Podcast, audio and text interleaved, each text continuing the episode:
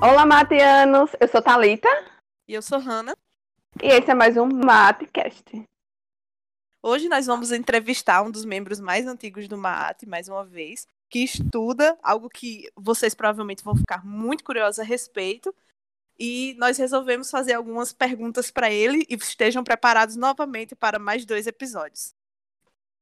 Seja muito bem-vindo, Cleiton Silva. Nós gostaríamos que você se apresentasse, falasse um pouco sobre sua vida acadêmica e sobre sua vida profissional, especialmente o que te fez interessar pelo estudo da história antiga. Ah, primeiro, obrigado pelo convite para participar. Já fazia tempo que vocês me chamavam e eu ficava ocupado com a tese, mas agora a gente agora deu, deu certo. Olha, é, eu entrei na graduação em 2005 e eu já tinha um certo interesse por história antiga, né? Acho que é uma coisa razoavelmente comum que os alunos, quando entram no curso de história, ou até mesmo antes, né, no ensino básico, no ensino fundamental, no ensino médio, é, é, tem um certo, uma certa curiosidade, um certo interesse sobre o mundo antigo. E, na minha opinião, isso se deve à monumentalidade do, do mundo antigo, a, a, o fato da história antiga ser algo global, algo que nós vemos no, nas mídias, no cinema, na televisão, enfim e eu tinha um interesse específico em estudar sobre os antigos espartanos. Eu já tinha visto os quadrinhos 300 e partiu dali um pouco, né, o interesse de conhecer sobre, sobre essa sociedade.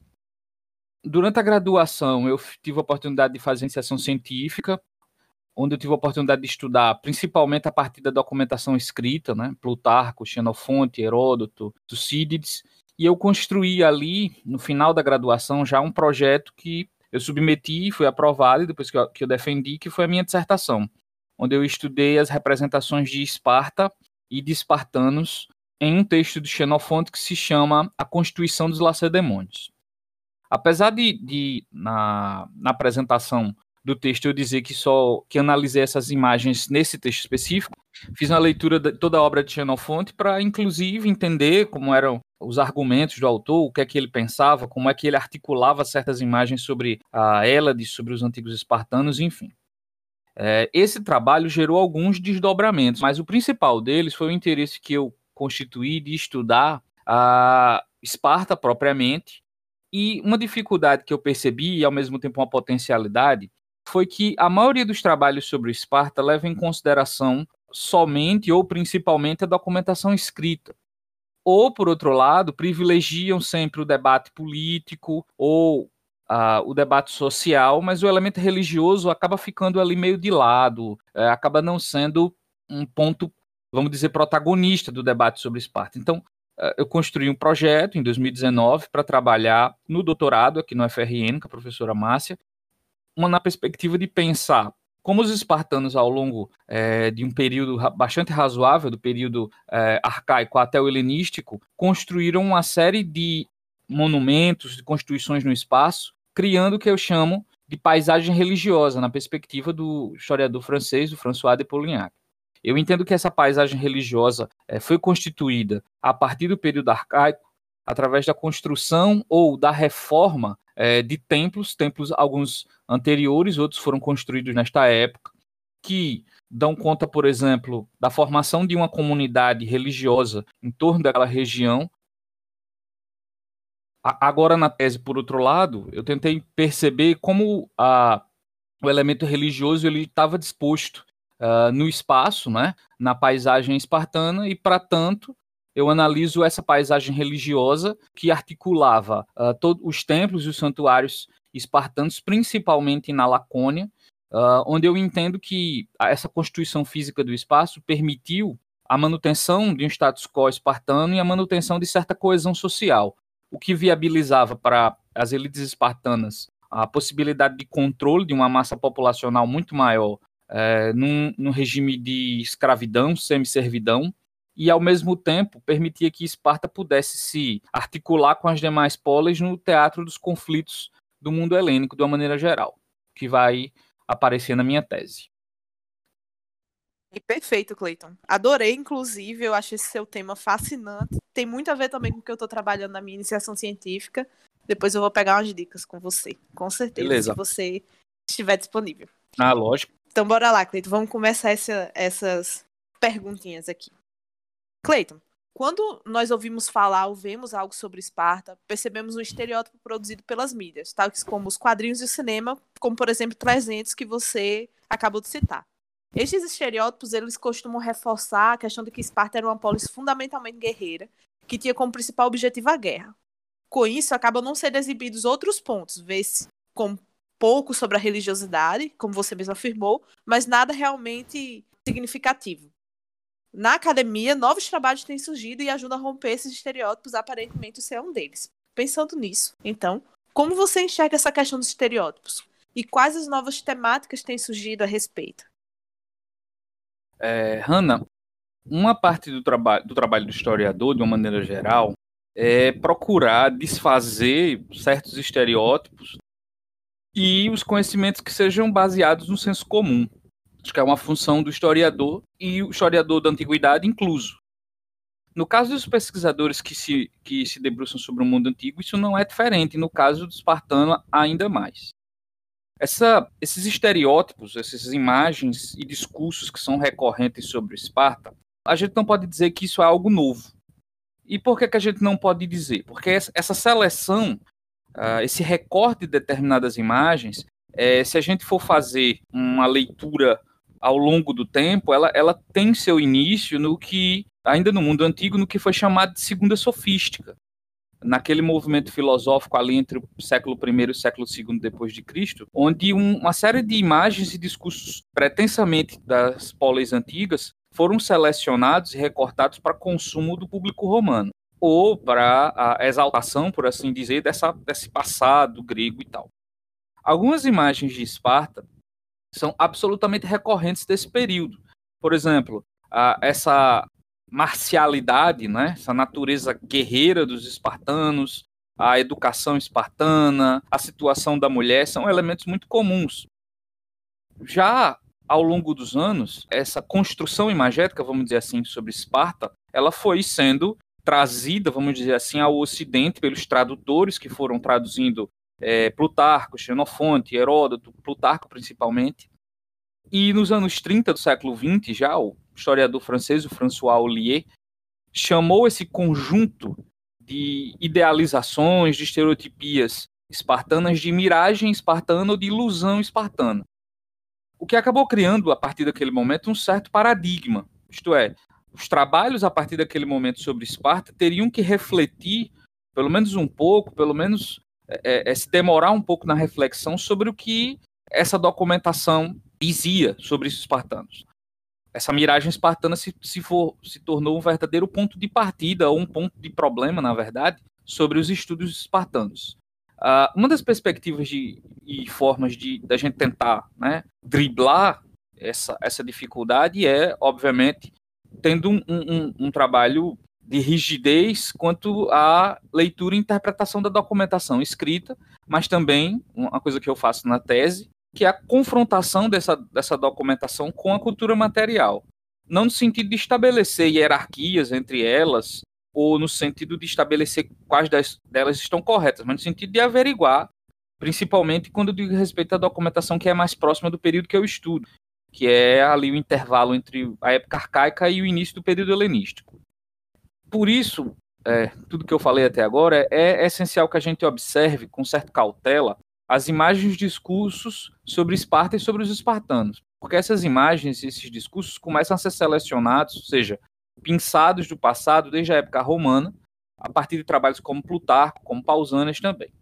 Essa estereotipia, ela continua acontecendo nos dias de hoje, mesmo apesar de todo o, tra o trabalho historiográfico que foi constituído no século XX, principalmente dos anos 80 para cá. Essa estereotipia, por outro lado, nesse momento, ela parte principalmente de grupos da extrema-direita, na Europa, nos Estados Unidos e razoavelmente também no Brasil.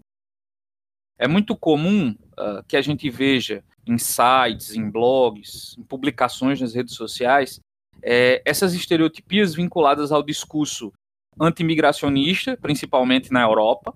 Nos Estados Unidos é muito comum é, o uso da expressão molon lave ou molon labe, que de acordo com Plutarco, foi a, a, a frase dita por Leônidas quando os persas é, é, exigiram que ele entregasse suas armas.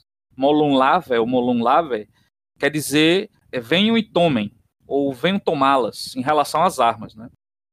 Essa é, um, é uma expressão muito utilizada, por exemplo, pelos grupos nos Estados Unidos que é, são críticos das políticas de controle de armas, né, do controle armamentista. No Brasil, por outro lado, muito recentemente, nós vimos a formação é, de um grupo também vinculado à extrema-direita que se auto-intitulou os 300 do Brasil. Ora, 300 aí é uma clara vinculação a, aos 300 de Esparta. Uma coisa que é importante que a gente destaque é que uh, essa estereotipia, o uso dessas imagens, ela não diz respeito a análise das evidências documentais de época, mas ela diz respeito a uma observação enviesada dessas imagens, desses discursos que estão dispostos muito mais na mídia, uh, de uma maneira geral, no cinema, nos games. Então, esse último nível de, de, de seleção dessas imagens, na minha opinião, é, é absolutamente problemático em, em, em vários níveis, em vários fatores. Então, e essas estereotipias a gente vê sempre associada a determinadas imagens. O que você tem a dizer a respeito, a respeito disso? Hanna, essa é uma ação, uh, uma articulação absolutamente contemporânea, né?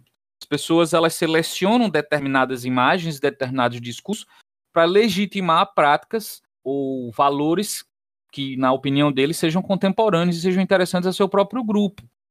Outras imagens, por outro lado, em relação aos, aos antigos espartanos, são absolutamente dispensadas, né, ou, ou desconhecidas para essas pessoas.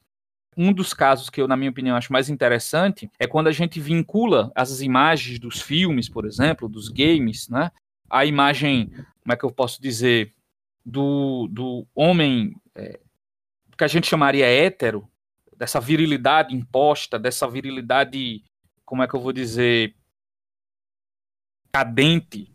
De uma maneira geral, nós temos na, dentro do, do, pelo menos na documentação, vários casos do que a gente chamaria de comportamento homoerótico. Aí não sei se é a melhor expressão para utilizar, seja essa, mas há vários casos de é, príncipes, de rapazes espartanos que tinham amantes, que tinham namorados. Essa imagem ela não vai ser é, é, por esses grupos selecionada nem pensada, porque não é o discurso que se quer evidenciar por exemplo, o caso de Jacinto ou Iaquintus, um jovem espartano que foi morto pelo seu amante por Apolo, sem querer, num, arremesso de discos, e onde ele caiu morto, nasceu a flor de Jacinto, ou de Aquintus. Eu, eu me lembro, é Zéfiro e Jacinto, o nome dos cantos. Zéfiro também estava, se não me engano, se relacionando com Jacinto, e ele ficou com ciúmes de Apolo e Jacinto, e aí ele desvia o, Apolo lança o disco e Zéfiro sopra, que ele é o, um, o deus do vento e é um dos deuses, né, do vento, e aí ele sopra e o disco mata, infelizmente, Jacinto. Em honra a Jacinto se criaram uma das festas mais importantes do calendário religioso espartano, que são as Jacíntias. Festas absolutamente importantes que os antigos espartanos festejavam anualmente. Obrigada, Cleiton. Clayton, é, em seu trabalho de dissertação, você tem como fundo principal os escritos de Xenofonte. Então, quem era esse indivíduo? Quais suas principais obras? E como ele se relaciona com Esparta, né? Porque se ele não era espartano, a gente pode pressupor qual seria a relação de alteridade, né? De um não espartano falando sobre Esparta. Então, você poderia esclarecer para a gente sobre isso? Olha só, na minha, na minha dissertação, principalmente no primeiro capítulo, eu procurei construir uma verdadeira biografia sobre Xenofonte para tentar entender né, de onde ele estava falando, quais eram as imagens, quais eram os discursos aos quais ele estava vinculado, como é que ele via Esparta e os espartanos de uma maneira geral. Para realizar esse trabalho, foi algo que, que eu necessitei de uma observação da obra dele como um todo, nos vários textos que ele escreveu, é possível, em alguns momentos, a gente pensar certas informações, certas imagens, quando ele fala sobre si ou quando ele fala sobre os espartanos. Quando eu, eu fiz isso, quando eu rastreei isso, eu consegui perceber Xenofonte como um membro de um, de um certo grupo aristocrático ateniense, vivendo em uma Atenas onde as disputas políticas estavam absolutamente abertas, renhidas, onde quando havia uma alternação do grupo político, o grupo político rival, os seus líderes ou os seus principais nomes eram expulsos ou condenados a uma série de, de penas. Xenofonte era vinculado ao, ao grupo socrático, e antes da punição de Sócrates, ele sai de Atenas. Essa, esse, essa saída de Atenas é, é um, um, ponto tanto quanto controverso, porque a gente não, não fica claro muitas vezes se ele já saiu exilado, que ele foi exilado de Atenas, ou se ele saiu por espontânea vontade, que é o que parece que aconteceu. Ele recebeu um convite de um amigo beócio dele para conhecer Ciro, Ciro, o jovem príncipe da Pérsia. Ele viaja até a Ásia Menor e acaba servindo como mercenário na cavalaria de, de Ciro, que tenta dar um golpe de Estado, né, ocupar o trono, que era ocupado, na verdade, pelo seu irmão mais velho, Artaxerxes. Essa tentativa de golpe, ela fracassa. Os líderes desse, dessa tropa de mercenários são presos e mortos. Essa turma toda, esses 10 mil soldados, tem que voltar do coração do Império Persa de volta ao litoral do Egeu, onde estavam as cidades gregas, onde eles conseguiriam obter certo refúgio. Xenofonte narra toda essa aventura num texto dele, um, te um texto razoavelmente biográfico, autobiográfico, que se chama Nabases. De volta à Ásia Menor, Xenofonte entra em contato com líderes espartanos que, naquele aquele momento, exerciam certa influência no mundo grego. Né? Esparta, naquele momento, exerce certa influência no mundo grego, no auge da Guerra do Peloponeso, quando, quando os espartanos sobrepujam né, os atenienses em vários conflitos e acabam tendo certa liderança, vamos dizer assim, entre as polis gregas. Xenofonte conhece a Gesilau, o rei de Esparta, constrói entre eles uma grande amizade. Xenofonte serve no exército espartano, na cavalaria também. E a partir disso ele passa a ter um contato mais íntimo com é, vários outros espartanos. Xenofonte já conhecia os espartanos desde o conflito lá na Pérsia. Né? Ele teve contato com vários espartanos que também serviram como mercenários. O próprio general que comandava, dos comandantes da tropa, era o Clearco, que também era espartano. Depois disso, Xenofonte se refugiou no Peloponeso, ele estava exilado de Atenas, ele não poderia voltar para Atenas se refugiou no Peloponeso, onde ele recebeu uma propriedade na região da Élida e lá viveu por muitos anos com certa tranquilidade, gozando desses, desse apoio, vamos dizer assim, dos espartanos. Se acredita que foi nesse período onde Xenofonte pôde ter uma, uma etapa bastante prolífica da sua vida de escritor. Né? E falando sobre as obras dos espartanos, é, aliás, as obras de Xenofonte, ele escreveu vários tratados e muitos deles chegaram até a nossa época. Eu vou destacar Anabases, que eu já comentei, Helênicas, que é um texto que ele é, escreve sobre as, uma das etapas finais do conflito da Guerra do Peloponeso, Ciropédia, que ele escreve em, em honra a, a, Ciro, né? a educação de Ciro. Ele escreveu também vários tratados sobre a caça com cães, sobre a cavalaria, ou seja, ele escreveu muito sobre os interesses daquela aristocracia ateniense, mas de uma maneira geral, uma, uma aristocracia helênica. Além desses trabalhos, e aí especificamente sobre os espartanos, eu vou destacar dois. A Constituição dos Lacedemônios, que diferente dos trabalhos de Aristóteles, por exemplo, não é um trabalho sobre as leis especificamente espartanas, mas é muito mais um tratado sobre reflexões que ele faz sobre os costumes e as leis espartanas. É muito mais um conjunto de comentários que ele produz sobre essas leis do que de fato uma indexação das leis, de como essas leis deveriam ser cumpridas e tal. Uh, e a Gesilau é uma biografia que ele escreve sobre o rei de Esparta, sobre o seu amigo, o que por muito tempo se acreditava que ele teria escrito ali um trabalho meio é, de defesa ao nome do, do amigo, mas ao mesmo tempo ele faz algumas indicações de crítica a Gesilau. Então não acho que seja um trabalho é, dispensável. Na verdade, nenhum dos textos é dispensável para o estudo, seja do momento que ele está inserido, seja sobre os próprios espartanos ou sobre Esparta em si. Mas todos esses textos, como qualquer outro dos textos é, antigos, deve ser visto com cautela e com análise criteriosa. Xenofonte ele se relaciona com Esparta, então, dessa maneira. Apesar dele ser ateniense, e portanto o ponto de vista dele será razoavelmente distinto se ele fosse espartano, mas poucos registros espartanos sobreviveram. O poeta Alckmin escreveu sobre os espartanos, o poeta Tirteu, no período arcaico, escreveu sobre os espartanos, mas de uma maneira geral, Xenofonte talvez seja aquele produtor de conhecimento, aquele autor que nos dá em primeira mão informações sobre os espartanos. Eu acho que ele é uma obra indispensável para o estudo de Esparta. E, obviamente, é essencial que a gente exerça a ele, aplique a ele rigor nas traduções, nas formas com as quais, nas expressões com as quais ele utiliza para representar Esparta e os espartanos. Acho que é um autor essencial. Obrigada, Cleiton. Agora a gente quer tocar num assunto que nos é muito caro. Eu e Thalita, a gente gosta muito de perguntar sobre isso e tenta sempre trazer essa pergunta. Então vamos pensar um pouquinho agora sobre a mulher, mulher espartana. Pensa nela, nelas, imediatamente estabelecemos como um ponto extremo a mulher ateniense, como se a primeira tivesse uma liberdade plena e a segunda fosse apenas uma mulher reclusa. Então gostaríamos de saber como é que se pode classificar a mulher espartana, sabendo que tinha diferenças culturais próprias da polis espartana a função da mulher dentro de Esparta? Quais os seus direitos? Além disso, há um debate sobre poliandria. O que seria isso? Pode nos explicar, por favor?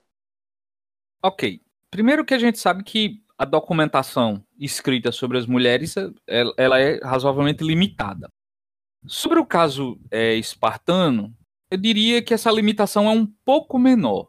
Há pouca documentação escrita sobre Esparta, mas no caso da mulher, existem algumas informações que são importantes que a gente pense. Como eu disse logo no início, a imagem e a representação da mulher em Esparta é um dos elementos daquela miragem que eu comentei anteriormente. Por outro lado, isso não quer dizer que nós vamos, por isso, abdicar de todas as imagens das mulheres. Isso seria um erro. As fontes, quando falam de Esparta, principalmente autores como Xenofonte e Plutarco, dão conta de um comportamento é, feminino, e aí eu estou me referindo às mulheres da elite, às mulheres esparciatas, como sendo razoavelmente distinta das mulheres atenienses. Que a gente também sabe hoje em dia uh, que mesmo as mulheres da elite ateniense também não eram tão reclusas assim. Existia um ideal a se cumprir, ao mesmo tempo que existiam resistências a esse ideal. Duas fontes textuais são absolutamente indispensáveis sobre Esparta como um todo, mas sobre as mulheres especificamente: Xenofonte e Plutarco. Os comentários de ambos caminham no sentido, em sentidos parecidos, é, não são iguais. Né? Para Xenofonte, as mulheres deveriam é, ser submetidas, ou eram submetidas, assim como os homens, a treinamentos físicos, baseados na corrida, na luta mas também no, na, no canto e na dança. Curioso que os homens também tinham treinamento quanto a, ao canto e quanto à dança. Plutarco, por outro lado, destaca a imagem de que as mulheres espartanas elas eram gestoras das riquezas dos maridos. Xenofonte, por outro lado, entende que esse treinamento físico ao qual me referi, ele é essencial uh, para que as mulheres sejam mães, para que as mulheres sejam resistentes ao parto e mais do que isso, para que as mulheres possam gerar filhos fortes, filhos que vão ser soldados para a elite espartana. Quando a gente fala sobre essas imagens, sobre a mulher, eh, não era tão incomum em outras cidades que as mulheres também recebessem treinamento físico. Por outro lado, em Esparta, aparentemente, isso era algo do Estado, isso era uma resolução estatal. As mulheres deveriam ser treinadas fisicamente. Para vocês terem uma ideia, quando isso, isso são elementos é, que a própria cultura material está no texto, mas a própria cultura material pode ou não dar conta disso, que é que os, somente homens mortos em batalhas e mulheres durante o parto teriam o direito de ter seus nomes gravados em estelas mortuárias. Quer dizer, a gente claramente percebe aí uma, um, um intento de equalizar essas duas situações um homem morto em batalha, a mulher morta ao dar luz a uma criança. Ela cumpre sua função. Para Xenofonte, as mulheres elas acabam tendo essa função de ser absolutamente mães. Plutarco, por outro lado, destaca a ideia das mulheres como gestoras do patrimônio masculino. No caso espartano, nós temos alguns exemplos é, nomeados, inclusive, de mulheres que simbolizam épocas por exemplo, a rainha Gorgo, esposa de Leônidas. Ela, uh, principalmente para o César Fornis, num artigo que ele escreve, é um historiador espanhol, na opinião dele, Gorgo representa, na verdade, todo o ideal daquela mulher do, da época clássica. Ela representa o modelo ideal da mulher espartana de acordo com as leis licúrgicas, as leis de Licurgo. Ela é equilibrada, ela cumpre a sua função, ela responde somente quando lhe é perguntada, com aquela é, natureza das respostas lacônicas, né? curto e grosso. Ao mesmo tempo, há um exemplo de uma época posterior, da época onde Esparta gozava de uma grande liderança no, no, no mundo grego, que é a princesa Quiníceca, ou Quinisca. A princesa Quiníceca, ou Quinisca, é, foi campeã olímpica. Não sei se vocês sabiam disso.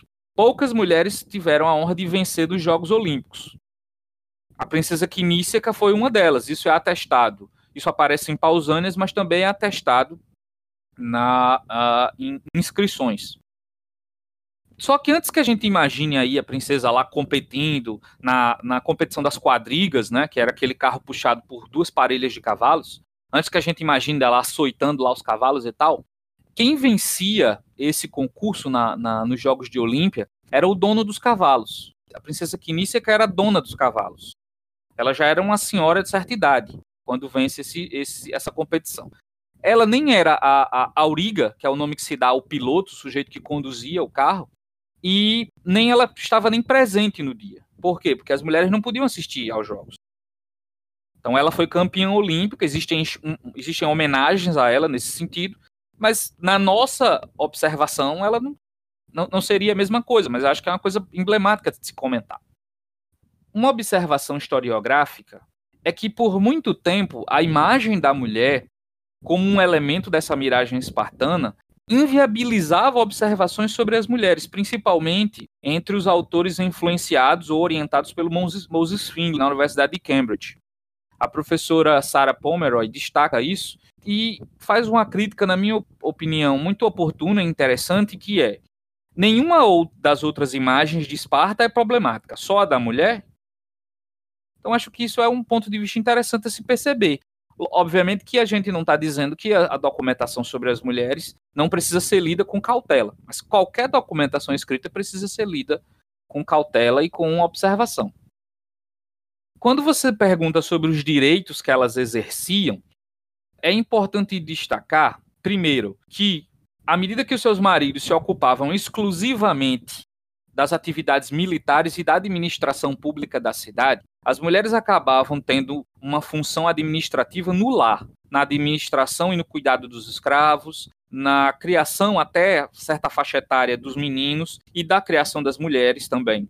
Mas é importante que a gente destaque que uma imagem que é costumeira na documentação escrita é de como o Estado espartano ele se ocupava do controle da vida do que a gente chamaria hoje de vida privada de seus cidadãos. As crianças são uma obrigação do Estado, a partir de certa idade. A educação feminina também é uma obrigação, também está vinculada a uma obrigação do Estado. Isso é curioso de se pensar. Outros exemplos que a gente pode dar de como as mulheres poderiam se articular politicamente é o caso já no período helenístico de Crates e Cleia, mãe de Cleômenes III, que atuou muito fortemente, de acordo com Plutarco, é, vamos dizer, nos bastidores da política espartana, para que as operações de seu filho fossem efetivas. Né? O Cleomenes III tentava restaurar os costumes licúrgicos que na época helenística tinham sido esquecidos, tinham sido abandonados. O debate sobre a poliandria não é, é um debate antigo. Ao mesmo tempo, é um debate muito curioso. E, e por que, que é um debate curioso? Porque ele é constituído a partir de observações, principalmente de Xenofonte.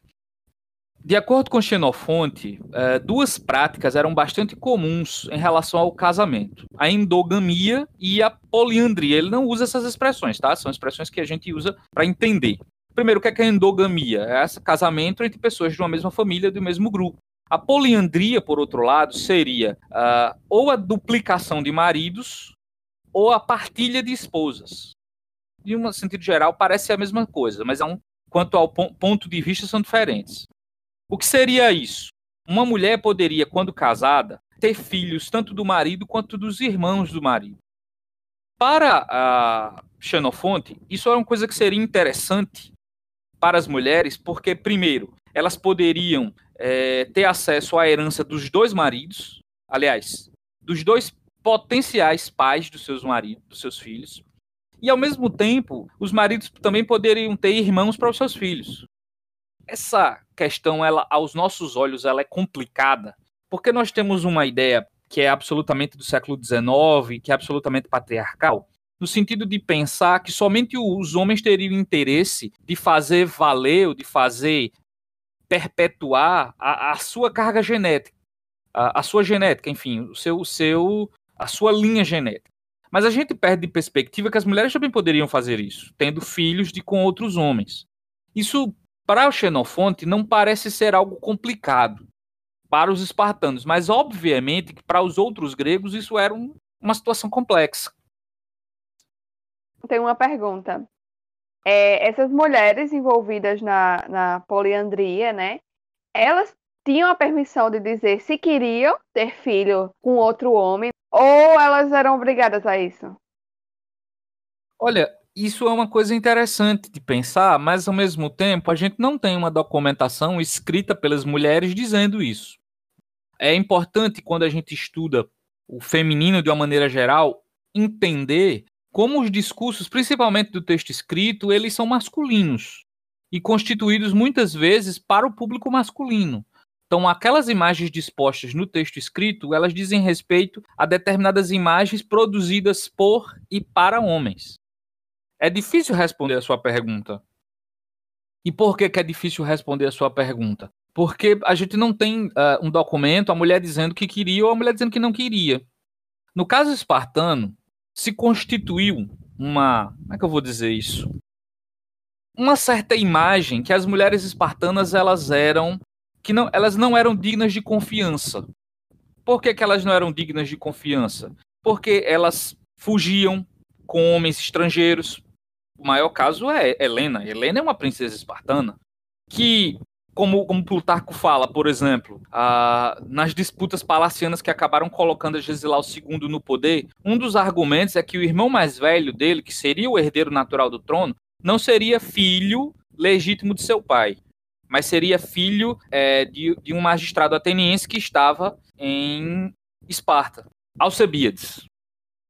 É muito comum nessas fontes, que são, na maioria das vezes, produzidas por e para atenienses, que a, a imagem da mulher espartana é, uma imagem razoavelmente problemática. A, essa mulher espartana não é digna de confiança. O teatro ateniense dá conta um pouco disso. De que a mulher espartana poderia fugir com outros homens, que ela poderia não ser fiel. Isso denota, na minha opinião, muito mais uma preocupação dessa fidelidade do homem ateniense, não da expressão do espartano, porque a gente tem pouca, a gente não tem documentação dos espartanos comentando ou falando sobre isso. Então, eu não sei te dizer se essas mulheres eram obrigadas ou não, se elas aceitariam ou não. Até porque fazer uma generalização dessa, a gente poderia incorrer em muitos erros. Você, você compreende? De uma maneira geral, se isso fosse natural dentro daquela sociedade, eu acredito que ela veria isso com uma, uma certa normalidade. Lembrando, é essencial que a gente não olhe para o passado com a nossa concepção contemporânea uma coisa que eu digo, por exemplo, aos meus alunos, mesmo do ensino básico ou quando eu trabalhei no ensino superior também, é que casamento entre as elites é um arranjo político. Não é normalmente um arranjo fruto de uma afeição, vamos chamar assim, de um interesse entre as partes. É fruto de um interesse político. As meninas e os rapazes eram educados com essa natureza. Eles eram educados com essa informação. Ah, quando eu crescer, pai vai me dar um, um marido bom, um marido bonito, um marido rico, enfim. Então é difícil que a gente diga isso. Seria essencial uma documentação com uma voz e a vez feminina. Mas mesmo para o estudo de outras cidades helenas, isso é muito difícil. Perfeito. Há fontes que falem das mulheres mais humildes, mais pobres? Há algumas informações sobre como essas mulheres elas exerciam seus laços matrimoniais, ou suas relações cotidianas? Quando a gente estuda lá no ensino básico Esparta, normalmente você tem aquela tripartição da sociedade. Você tem os espaciatas, você tem os ilotas e você tem peri, os periecos. mas entre os próprios esparciatas existiam distinções sociais. Xenofonte dá conta disso. Da mesma forma que é difícil falar sobre as mulheres da elite, também é, é difícil falar sobre as mulheres. Eu estou falando das mulheres esparciatas, eu não estou falando das mulheres periecas, nem eu estou falando das mulheres ilotas. Estou falando das esparciatas. Mas mesmo entre essas esparciatas existia uma certa desigualdade social. Como é que a gente sabe disso? Os espartanos, de uma maneira geral, eles tinham acesso à cidadania plena quando eles podiam participar das cicítias.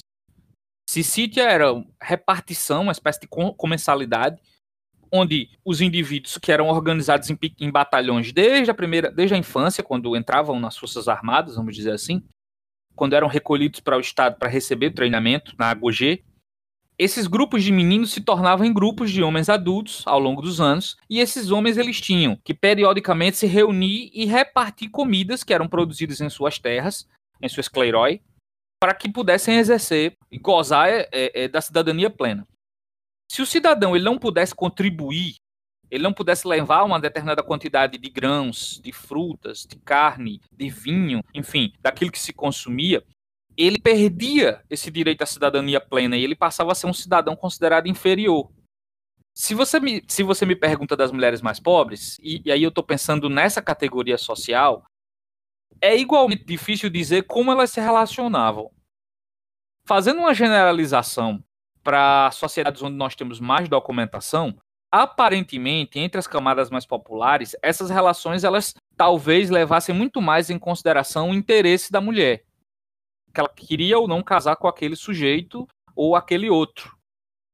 Entre essas camadas populares, não parece que o elemento político estava claro nas interações. Por outro lado, o elemento financeiro aparentemente era essencial, ao caso, por exemplo, das filhas de Lisandro.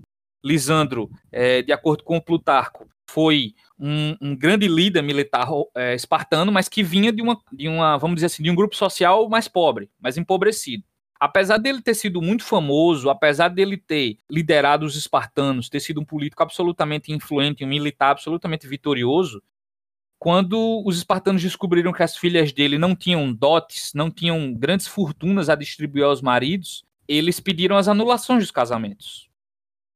Então, aparentemente, mesmo entre as camadas mais populares, o fato financeiro parece, parece ser um elemento. Por que, que eu digo parece? Porque a gente não tem documentação suficiente, ou a documentação é, é escassa nesse sentido, limitada nesse sentido, para que a gente faça grandes afirmações.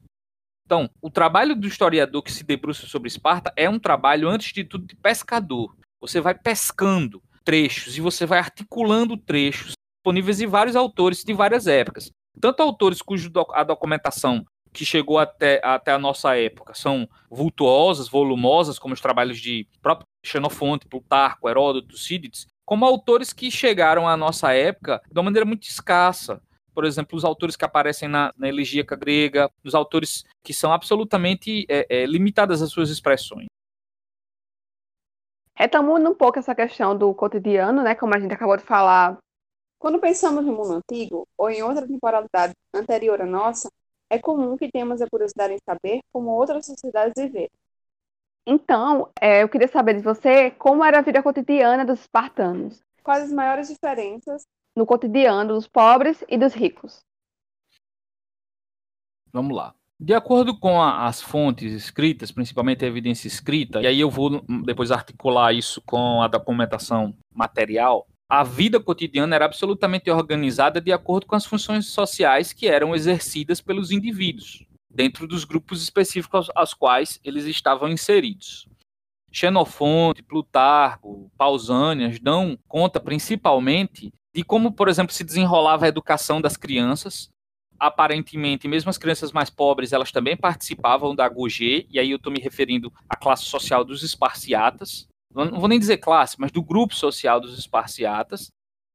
Esse processo educacional, no caso masculino, propunha a formação de soldados, e no caso feminino, a formação de mães, que fossem capazes os meninos de serem soldados resistentes aos conflitos e ao treinamento para a luta form na formação hoplítica, e no caso das mulheres, serem eficientes na administração do lar, na, na propriedade dos maridos ou administração da casa propriamente. No caso da cultura material, e eu estou me referindo especificamente à publicação dos relatórios de trabalho de superfícies, o Laconia Survey, por exemplo, que foi publicado em dois volumes, em 1996 e 2002, é possível que a gente perceba que ao longo do, do tempo houve uma grande variação na área rural, pequenas comunidades que tinham ocupações agrícolas, né? Que é, se organizavam em pequenas comunidades ao redor de Esparta, e quando eu digo Esparta, estou falando do centro, do centro razoavelmente urbanizado que Esparta tinha na época clássica, da, da época arcaica para a época clássica. Essas atividades, portanto, são vinculadas ao trabalho rural, é possível perceber isso na, na, nos trabalhos de superfície, e também que existiam pequenos, pequenos templos que estavam distribuídos em vários lugares do território sobre a influência espartana. Então, o que a gente consegue perceber é que a maior parte da população vivia no campo, se ocupava de atividades agrícolas e as principais constituições físicas que a gente pode encontrar são vinculadas a, a templos de pequena escala. É difícil fazer uma análise de acordo com a arqueologia espartana, porque os resquícios materiais de Esparta são muito limitados. Por mais que a arqueologia espartana tenha mais de 100 anos, as primeiras grandes escavações espartanas realizadas em Esparta remontam ao final do século XIX, principalmente os trabalhos da Escola Britânica em Atenas, da BSA, que dão conta de grandes trabalhos que foram realizados entre 1906 e 1910, depois nos anos 20, uh, depois nos anos 70, nos anos 80. Até hoje, Esparta é escavada. Quem se ocupa principalmente é o Ministério Grego são é, o próprio Ministério de as eforeias, né, como se chamam, que são as instituições vinculadas ao trabalho de, salva, de, de escavação e de salvamento arqueológico. Portanto, essa vida cotidiana pode ser expressa dessa maneira. Na documentação escrita, Plutarco principalmente, faz alguns comentários sobre essa vida, e aí eu queria destacar como, de acordo com as fontes escritas, há uma sensibilidade de tensão salvo engano, é Plutarco que comenta que mesmo se estivessem nas suas casas de campo, nas suas fazendas, os cidadãos espartanos tinham, estavam sempre próximos das suas armas, seus escudos, das suas lanças, porque os zilotas não eram de confiança. Quem são os zilotas? Um consenso mais comum entre, entre os historiadores é que foram populações que não se submeteram à invasão dórica, que resistiram à invasão dórica e foram submetidos à escravidão ou à servidão. É, é difícil defini-los como tal. Eles não têm valor de venda, eles não, aparentemente não poderiam ser vendidos. Então, nesse sentido, a gente não pode dizer que eles são escravos na plenitude do, do, da palavra. Por outro lado, eles estavam submetidos a um controle absolutamente violento do Estado espartano, que periodicamente declarava guerra contra os espartanos, contra os zilotas, e diminuía a população de zilotas. Proporcionalmente, a população dos zilotas era muito superior à dos espartanos. É, então, existia um, um, certo, uma certa tensão de controle social por parte da, do Estado espartano propriamente em relação aos zilotas. Nesse sentido, quando gente, você me pergunta sobre os ricos e os pobres, essa divisão ela não é tão simples em Esparta. Uh, Xenofonte foi um dos poucos que se preocupou em demonstrar essa certa diversidade social em Esparta, mesmo entre os esparciatas. O acesso integral à cidadania estava vinculado à participação nas cicítias, na repartição de alimentos realizados entre os indivíduos de uma mesma classe etária, uma comensalidade entre os membros de um mesmo batalhão. À medida que o indivíduo não pudesse mais participar dessa divisão, ou seja, ele não pudesse mais contribuir com essa divisão, ele poderia e seria rebaixado socialmente. Ampliando essa esfera de análise pensando outros grupos sociais que viviam em Esparta ou nas cidades ao redor de Esparta, nas comunidades ao redor da planície espartana, na Lacônia e na Messênia, estavam os periecos e os ilotas. Os periecos eram, eram essas populações que não participavam especificamente da vida política da cidade, mas não quer dizer que eles não vivessem bem. Eles também gozam do status quo espartano, eles lutam ao lado dos espartanos, mas não nos, cor nos corpos principais de combate. Eles pagam tributos aos reis de Esparta, e em muitos casos eles poderiam ser comerciantes e executar qualquer atividade financeira, vamos dizer assim. Eles não estavam sob o controle específico dos espartanos. Ao mesmo tempo, esses perie, periecos ou perioikoi, que quer dizer exatamente ao redor de casa ou na vizinhança, esses indivíduos eles poderiam amealhar certa riqueza, eles eram produtores de vasos absolutamente ricos que circularam no mundo grego, os vasos de figuras, os vasos lacônicos, né? E poderiam viver razoavelmente bem nas suas cidades, que tinham uma certa autonomia política, mas que no final das contas estavam sob a órbita, vamos dizer assim, do poderio espartano. Esses ilotas que eu comentei anteriormente, eles poderiam ser divididos em dois grandes grupos, os ilotas da Lacônia e os ilotas da Messênia. Principalmente esses do segundo grupo, que foram submetidos a essa condição social depois de duas grandes guerras entre espartanos e messênios, mantiveram ao longo do tempo uma certa vinculação cultural, uma certa identidade cultural e exerceram grande pressão no regime espartano, que diz respeito a revoltas, a conflitos contra os seus senhores naquela região. Sobre, é, principalmente sobre os ilotas, há muito pouco. Há uma limitação razoável na documentação para que a gente possa estudar, mas aí eu destaco o trabalho que foi realizado pela Universidade de Minnesota, um trabalho bastante extensivo também na arqueologia de superfície. Bora lá. Cleiton, agora para falar um pouquinho mais sobre sua pesquisa, né? Como foi dito anteriormente, você está trabalhando no doutorado e até o momento o título desse seu trabalho é Os Mestres da Lacônia, Identidades e Paisagem Religiosa na Esparta, época arcaica e helenística, entre os séculos VIII e III a.C. Você poderia nos falar um pouco sobre esta sua pesquisa? Olha, quando a gente está pensando trabalho de, de, de, doutorado, é essencial que ele tenha uma certa amplitude, que ele seja que ele seja capaz de articular problemas, questões com uma certa gravidade, com uma certa com certo peso.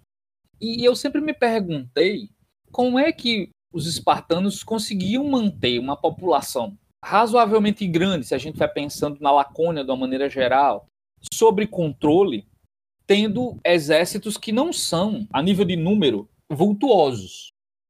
Quando a gente fala sobre os números de cidadãos e de guerreiros espartanos, uma fonte interessante é Heródoto. Heródoto, em duas passagens diferentes, diz que existiam 8 mil oplitai, 8, 8 mil cidadãos que lutavam na, nas falanges oplíticas espartanas, e em outro momento ele fala em torno de 5 mil.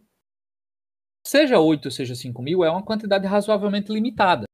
Então, eu procurei observar quais foram os mecanismos construídos ou que se construíram ao longo do tempo em Esparta que conseguissem agregar um certo sentimento de pertencimento, de vinculação entre esses grupos sociais, aí eu me refiro aos grupos sociais entre os esparciatas propriamente, viabilizassem entre eles um, um certo sentimento de coesão social. Analisando a, a documentação escrita, mas também observações dos relatórios de escavação que foram realizados na Lacônia, eu percebi primeiro que os centros de culto espartanos eles não eram monumentais propriamente eles não são grandes templos eles as suas ruínas não são vultuosas como em outras cidades mas elas existiam e estavam distribuídas principalmente na planície espartana mas em outras regiões da Lacônia. Então eu comecei a, a perceber ou a entender como o Estado espartano, principalmente ali a partir do século VII, ele começa e isso está disposto na cultura material, uma grande operação de reforma ou de reconstrução de centros de culto que existiam, uh, mas que estavam abandonados por alguns motivos, e que esses centros de culto, quando reformados, quando reconstruídos, eles acabavam ocupando um papel de centralidade no que diz respeito a uma proteção religiosa da cidade. Plutarco diz que Esparta estava rodeada do divino. Se nós olharmos num mapa, por exemplo, a localização desses templos, e aí eu me refiro o templo de Atena, Calquioicos, da Casa de Bronze, do templo de Artemis, Órtia, do templo de Menelau e Helena, o Menelaion, ou o templo de Apolo em Amicla, que é uma comunidade que está pouco distante do centro, seria o centro urbano espartano, que é o Amiclaion, conseguimos ver que ao redor da cidade há um conjunto de templos que ao longo dos anos protegiam simbolicamente a cidade. Então, na perspectiva de Plutarco, mas observando isso a partir da cultura material, Esparta de fato estava envolta pelo divino. Além disso, eu percebi na leitura dos textos que os espartanos eles são muitas vezes representados como piedosos, como religiosos, como indivíduos que guardavam a religiosidade. E aí eu fui tentar perceber como isso era, em algum momento, é, se era interessante manter, vamos dizer assim, os escrúpulos religiosos ou não. Por quê? Porque em muitas passagens há crítica aos espartanos que eles não tomaram parte, por exemplo, na Batalha de Maratona porque estavam realizando um culto religioso, que eles não mandaram o exército inteiro para as Termópilas porque estavam realizando as Carneias, que eram festas vinculadas a Apolo Carneu, ou Carneios. Por outro lado, quando nós vemos outras referências na, na, mesma literatura, os espartanos, mesmo quando não era interessante manter os seus escrúpulos religiosos, eles mantinham. Unindo tudo isso, eu procuro articular na minha tese como a edificação e a reconstrução de templos e santuários, seus cultos, rituais e festividades vinculadas a esses templos, viabilizar a construção de uma paisagem religiosa, que permitia aos antigos espartanos e às populações que estavam vinculados a eles a construção de uma vinculação que eu chamo de identidade religiosa, isto é, de fatores que fortaleciam laços e vínculos entre si, tanto no sentido de aproximação, ou seja, daqueles que praticavam os nossos cultos, quanto no sentido de afastamento, aqueles que não praticam os nossos cultos. O que legitimava e assim auxiliava a manutenção de um status quo espartano, a manutenção das coisas como elas estão o que gerava, em primeiro plano, uma unidade político-religiosa que articulava a manutenção de uma ordem econômica e social e, ao mesmo tempo, assegurava aos espartanos a possibilidade de atuar dentro do que eu chamo de teatro das operações ou teatro das, é, dos conflitos entre as, as demais polis helênicas. Então, esse conjunto ritual, ritualístico, religioso, físico espartano, gerava no, no ambiente espartano essa certa coesão social. Quando eu digo certa, é porque, obviamente, há conflitos sociais, principalmente em relação aos ilotas. Mas esses conflitos eles foram, durante um período de pelo menos 600 anos, debelados. Somente com a derrota dos espartanos na Batalha de Leutras na Guerra do Peloponeso para os tebanos é que há, por exemplo, a, a libertação da Messênia e depois, ao longo dos anos, o fim uh, dessa autonomia política espartana tal qual era na época clássica, principalmente. Esclareceu até minha dúvida sobre a questão religiosa em Esparta. Para mim também. Se quiserem perguntar mais alguma coisa sobre a religiosidade espartana, eu posso dizer outras coisas também, tá?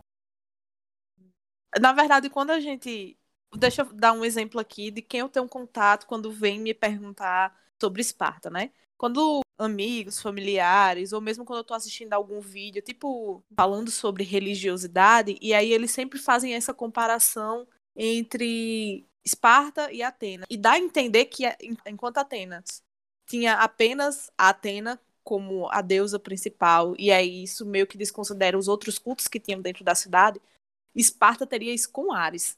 Sendo que eu sempre tive essa dúvida se, se é. Como era organizada, na verdade, essa questão dos cultos em si. Como eles faziam essa organização. Porque tem um calendário, né? Você falou isso, você explicou a questão da organização dos templos. E aí me veio essa questão de como explicar isso meio mais didaticamente para um leigo que vem me perguntar a respeito, por exemplo. Beleza, eu posso, eu posso falar algumas coisas sobre isso. Pronto, perfeito. Vamos lá. Isso vai aparecer é, mais organizadamente, com as referências adequadas, tudo direitinho, no segundo capítulo da minha tese. Ou em um dos capítulos da tese, né? Porque a gente pode mudar a ordem dos capítulos também. Culto religioso, ou culto, a religiosidade espartana, ela, ela é em vários níveis aproximada à, à, religiosidade dos demais gregos, dos demais helenos.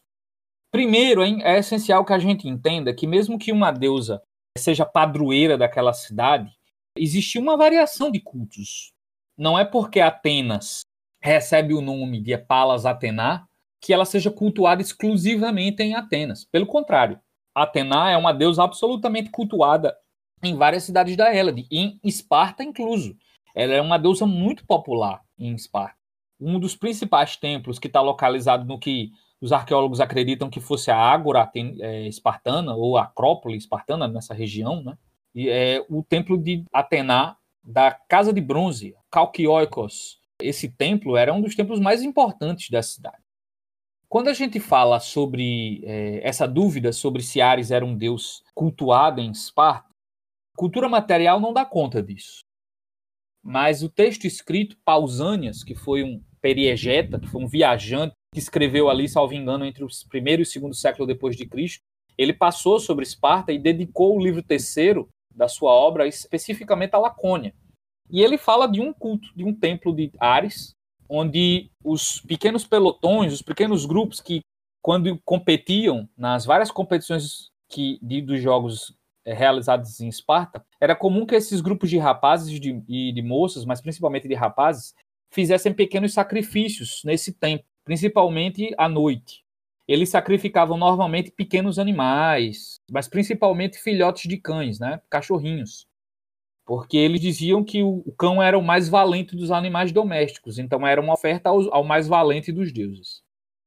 Por outro lado, observando a topografia espartana, principalmente de Pausânias, é comum ver vários outros deuses representados em Esparta. Por exemplo, Apolo era um deus absolutamente cultuado, já me referi ao Amiclaion, que era um templo cultuado, um templo que foi construído em sua homenagem, que de acordo com Pausano existe uma, uma, uma estátua gigantesca que poderia ser vista de vários de uma distância razoável tempo. Era um templo importante, era um templo de onde uma das festi as festividades religiosas mais importantes de Esparta eram realizadas. Há também, de acordo com Pausanias, vários templos de Atena, vários templos de Zeus, vários templos de um templo de Poseidon, um templo de Afrodite, também. Então existiam vários templos na cidade, de acordo com o relato escrito. E uma coisa que é curiosa é que, que era uma coisa também não, não tão incomum, que esses deuses eles eram representados normalmente armados. Eles eram representados com lanças, com escudos, até mesmo Afrodite, o que não é comum. Ela era representada armada, o que denota uh, a valorização desse etos marcial, vamos dizer assim, e desse etos do conjunto que era esperado, um conjunto de ações, de ideais, vamos dizer assim, que eram esperados dos cidadãos espartanos. O que é triste, por outro lado, é que na cultura material poucos desses templos foram identificados. Então a gente poderia construir toda uma topografia espartana com o texto escrito, é, relacionando os tempos, em, é, lembrando que são documentos de épocas distintas, mas ao mesmo tempo fazer esse mesmo trabalho numa cidade, da cidade na arqueologia é um trabalho mais difícil. Por quê? Porque há poucos templos identificados. O Menelaion está identificado, o templo de Atena, da Casa de Bronze, está identificada, o templo de Artemis está identificado, um templo que é antigo, um templo que continuou recebendo a atividade religiosa até um período bastante longo, que foi a época romana. Inclusive, curiosamente, foi um templo que recebeu uma série de reformas na época romana. Ao redor da entrada dele foi construída um teatro, o que a gente chamaria uh, de arquibancada do teatro, onde uh, os meninos espartanos performavam o roubo ritual do queijo, onde eles eram açoitados para mostrar resistência física. Isso é um, uma descrição que aparece em Plutarco. Plutarco viu isso na época romana. Esse templo foi escavado, existem dezenas de inscrições de meninos que foram vencedores nos concursos, de magistrados espartanos que escrevem sobre os seus feitos ou homenageiam outros magistrados espartanos sobre os feitos que esses últimos realizaram naquela cidade. A Esparta romana hoje é um tema absolutamente estudado na historiografia, principalmente por conta dessa diversidade documental, inclusive no âmbito material. Os espartanos, para concluir esse tópico, eles são vistos como absolutamente religiosos, absolutamente piedosos. Por outro lado, isso também pode ser visto como dentro desse comparativo Atenas versus Esparta. Enquanto os, atenienses são apresentados e representados como indivíduos lógicos, indivíduos apegados à, à, à razão, os espartanos, por outro lado, são quase como que místicos, são quase como que é, dominados, vamos dizer assim, pelo pensamento religioso. Obviamente que para o historiador, vamos dizer assim, uma, cama, uma camada analítica e uma camada discursiva, que deve ser analisada também. Eu, uh, por outro lado, tento entender como o discurso religioso está atrelado a uma série de questões sociais e políticas dentro da cidade, mas também no sentido do espaço. Como a religiosidade está dispersa no espaço. Vincular essa cidade imaginada pelo texto escrito à cidade escavada, vamos dizer assim, nas atividades arqueológicas é, é um desafio. Muito obrigada, Cleiton. Eu teria até mais perguntas, mas eu acho que a gente iria se alongar um pouquinho demais. Mas depois eu talvez pergunte diretamente a você. Ok. Isso, eu também agradeço, Cleiton. Eu que agradeço. Então estamos à disposição. Então, e até o próximo episódio, Mate Anos. Tchau, pessoal. Até a próxima.